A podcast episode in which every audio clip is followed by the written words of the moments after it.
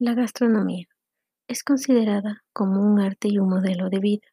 ya que por décadas la gastronomía ha estado conectada con las cocinas hogareñas, así como también en las culturas de todo el mundo. La gastronomía, por lo general, se define como una actividad que se encarga de la preparación de alimentos tradicionales y gourmet, de manera que significa un proceso cultural.